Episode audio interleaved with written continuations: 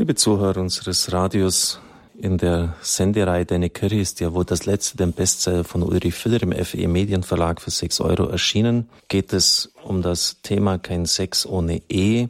Gerade diese Themen sind ja sehr in der Diskussion und äh, ja, sind da immer wieder Gründe, sich von der Kirche abzuwenden.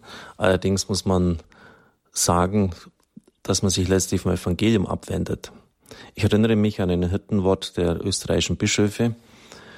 Ende des 60er Jahre ist er herausgekommen, habe ihn auf die Schnelle im Internet auch jetzt nicht mehr gefunden, wo es heißt, dass nach dem besten griechischen Textzeugen das griechische Wort für Unzucht, Porneia, immer außer- oder vorehelichen Geschlechtsverkehr meint. Moicheia, Ehebruch ist davon abgehoben. Also die Frage wird ja oft gestellt von unseren Leuten, wo steht denn das in der Bibel? Ich finde das nirgends. Aber der Begriff Unzucht kommt sehr häufig vor. Und Unzucht meint nochmals, und das haben die Bischöfe damals im Hirtenwort verkündet, ich würde mir wünschen, eine ähnliche Klarheit und deutliche Stellungnahme für heute, aber das traut sich offensichtlich kaum mehr jemand, dass das auch wieder gesagt wird, weil es einfach vom, vom philologischen, vom Textbestand her so klar ist. Unzucht, den Paulusbriefen kommt das ja oft vor, meint nach dem besten griechischen Textzeugen, Porneia ist das griechische Wort dafür, außer- und vorehelichen Geschlechtsverkehr. Und da heißt es immer wieder, meidet die Unzucht. Oder in der Apokalypse, wer Unzucht treibt, wird nicht in das Reich Gottes gelangen. Es steht also sehr, sehr wohl in der Bibel. Und man sollte sich hüten, einfach immer nur die Kirche als Prügelknaben herzunehmen. Dann soll man wenigstens ehrlich sein und sagen, ich lehne die Lehre der Bibel, ich lehne die Offenbarung in Jesus Christus ab. Weil der ist in diesem Punkt auch sehr, sehr klar. Wenn Sie die Bergpredigt hernehmen, wer eine Frau auch nur lüstern anschaut, hat in seinem Herzen schon Ehe gebrochen. Also wer das sich in seinem Herzen, in seinen Gedanken ausmalt, mit dieser Frau, ich sag's jetzt mal so deutlich, ins Bett zu gehen, der ist in seinem Herzen schon ein Ehebrecher. Wenn Sie das einmal auf die heutige Situation anwenden, dann muss man mit den Aposteln fragen, wer kann dann noch gerettet werden? Aber wir dürfen nicht den klaren Befund der Heiligen Schrift verschweigen, weil es heute nicht mehr en vogue ist. Und die Bischöfe haben damals das auch ganz klar so formuliert. Ulrich Filler schreibt, die Ehe stammt von Gott, der den Menschen nach seinem Bild geschaffen hat und der dem Menschen nicht nur die Liebe schenkt, sondern auch den Raum, in dem sie diese Liebe entfalten und vollenden kann.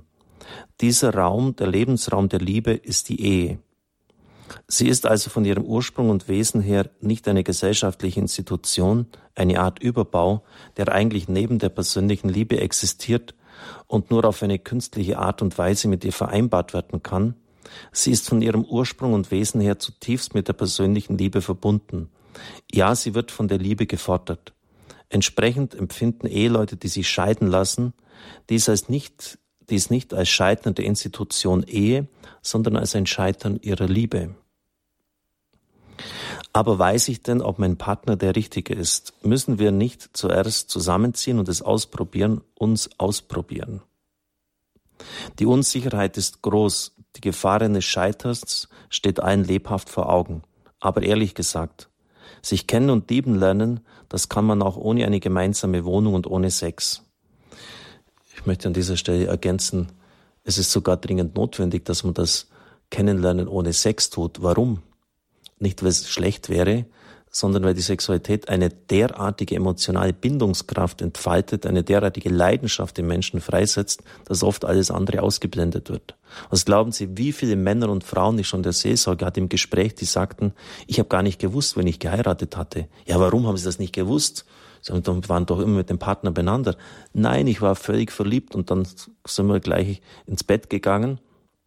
Und mir wurde erst nach ein paar Monaten oder Jahren klar, wen ich da eigentlich geheiratet habe. Wissen Sie, da hat die Lehre der Kirche schon ein Fundament in der Wirklichkeit. Und das kann man nicht einfach so beiseite wischen. Und wenn man eben vorredig schon miteinander verkehrt, dann kann das oder wird das so eine Kraft entfalten, dass man auf andere wichtige Aspekte, nämlich die geistig-seelische Übereinstimmung, ob man da miteinander kann, ob man miteinander Freizeit gestalten kann, ob man bestimmten Wertvorstellungen übereinstimmt, ausgeblendet. Und danach kommt das Scheitern heraus. Außerdem, wenn man sich immer ein Hintertürchen aufhält, ich kann ja gehen, wenn es nicht gut geht, ich habe den anderen ausprobiert und es funktioniert nicht, dann übt man sich, so sagen auch die Psychologen, ein, in ein Freiheitsverhalten ein, das dann später ja überhaupt nicht mehr gefordert und erwartet ist, weil wenn Sie ein Kind haben, dann sind Sie angebunden. Und dann müssen Sie Tag und Nacht dafür bereitstehen. Und dann können Sie nicht mehr ein Hintertürchen aufmachen und rausgehen. Und deshalb braucht es von Anfang an eine Klarheit in der Verbindlichkeit. Ich glaube, diese Dinge sind doch nicht so schwer und deshalb sollten wir als Kirche auch hinstehen und den Mut haben, die Dinge so zu formulieren. Es geht einfach nicht an, in sich ein Freiheitsverhalten einzuüben. Ich kann wieder gehen, wenn man später genau das Gegenteil erwartet, nämlich Verbindlichkeit, Treue, Dastehen, für das Kind da sein. Und da scheitern auch viele an diesem Grund. Schiller schreibt weiter, wenn ich wirklich das Abenteuer eines gemeinsamen Lebens wagen will, dann muss ich es richtig wagen. Aller Anfang geht mit, sagt der heilige Augustinus. Also, das ist hochinteressant. Das, was am Anfang gegeben ist, was ich am Anfang tue, das ist prägend für das, was weiterkommt. Das weiß jeder Lehrer. Wie das Schuljahr wird, ich habe genug Unterrichtsstunden gehabt und genügend Klassen, entscheidet sich in der ersten Stunde. Wenn dort die Kinder den Lehrer als einen Lalli erleben, mit dem sie Achterbahn fahren können, dann wird auch das ja so sein. Wenn sie ihn erleben als jemand, der liebevoll ist, aber auch klar und verbindlich, wird auch, das kann man natürlich jetzt nicht so äh, bei jedem Fall sagen, aber dann wird auch meistens das Ja so laufen. Der Anfang geht eben mit. Und er prägt und beeinflusst das Leben, die Liebe. Man kann nicht einen Menschen lieben, ihn kennen und ausprobieren, ohne sich ihm ganz zu schenken.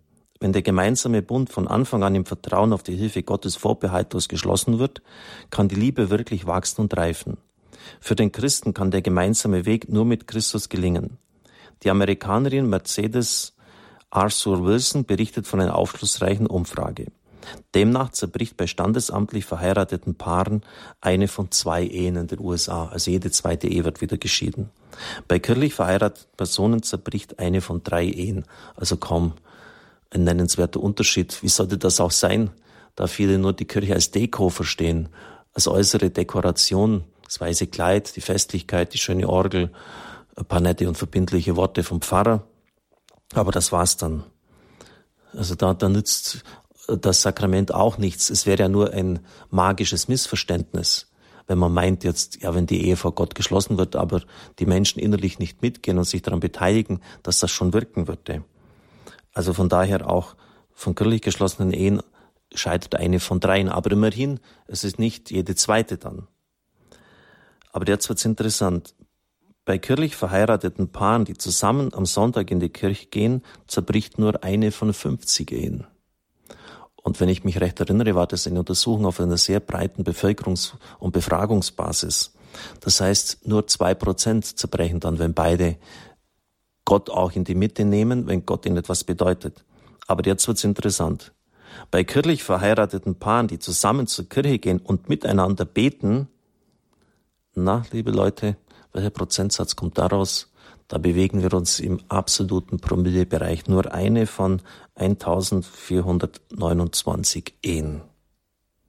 Ich habe sogar eine Untersuchung äh, gelesen, wo, wo es noch viel weniger waren laut miteinander beten. Bei jedem Brautgespräch, und da habe ich auch viele, ähm, selbst als Pfarrer von Balderschwang, schärfe ich das den Brautleuten ein. Ihr müsst jeden Abend miteinander beten. Und wenn es nur ein Vater und ein Ave Maria ist, wo die Eheleute miteinander beten, hält die Ehe, sagt Mutter Teresa.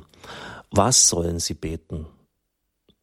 Um die Gnade, dass Ehesakrament immer wieder erneuert wird, um die Erneuerung der Gnade des Ehesakramentes, weil sie nämlich bei der kirchlichen Eheschließung von Gott so viel Gnade mitbekommen haben, dass die Ehe bestehen kann bei allen Höhen und Tiefen. Aber man muss miteinander, man muss laut beten. Wo zwei oder drei in meinem Namen versammelt sind, bin ich mitten unter ihnen. Was zwei oder drei erbitten, wird ihnen zuteil, sagt der Herr. Das ist absolut das Minimum, das Fundament. Und das sollten Sie jeden Tag tun. Und wenn Sie schon 40 und 50 Jahre verheiratet sind, dann kann diese Ehe immer noch vertieft werden. Ich bitte Sie flehentlich, tun Sie das. Ich bitte als Priester auch jeden Tag, dass die Gnade der Priesterweihe bei mir erneuert wird. Beten Sie miteinander. Gewinnen Sie den Partner dafür. Ein Vater unser, ein Ave Maria, das ist nicht so viel, um die Gnade der Erneuerung des Ehesakramentes. Und Sie werden die Folgen spüren. Es gibt viele Faktoren heute, wo man sich ganz unmerklich auseinanderlebt, wo die Liebe trivial und oberflächlich wird. Und das kann nur verhindern, diese Liebe immer wieder erneuern, aber nicht nur mit eigener Kraft, sondern auch mit der Kraft, die von Gott kommt. Dazu segne sie der mächtige und gütige Gott, der Vater, der Sohn und der Heilige Geist. Amen. Ich wünsche Ihnen einen gesegneten Tag.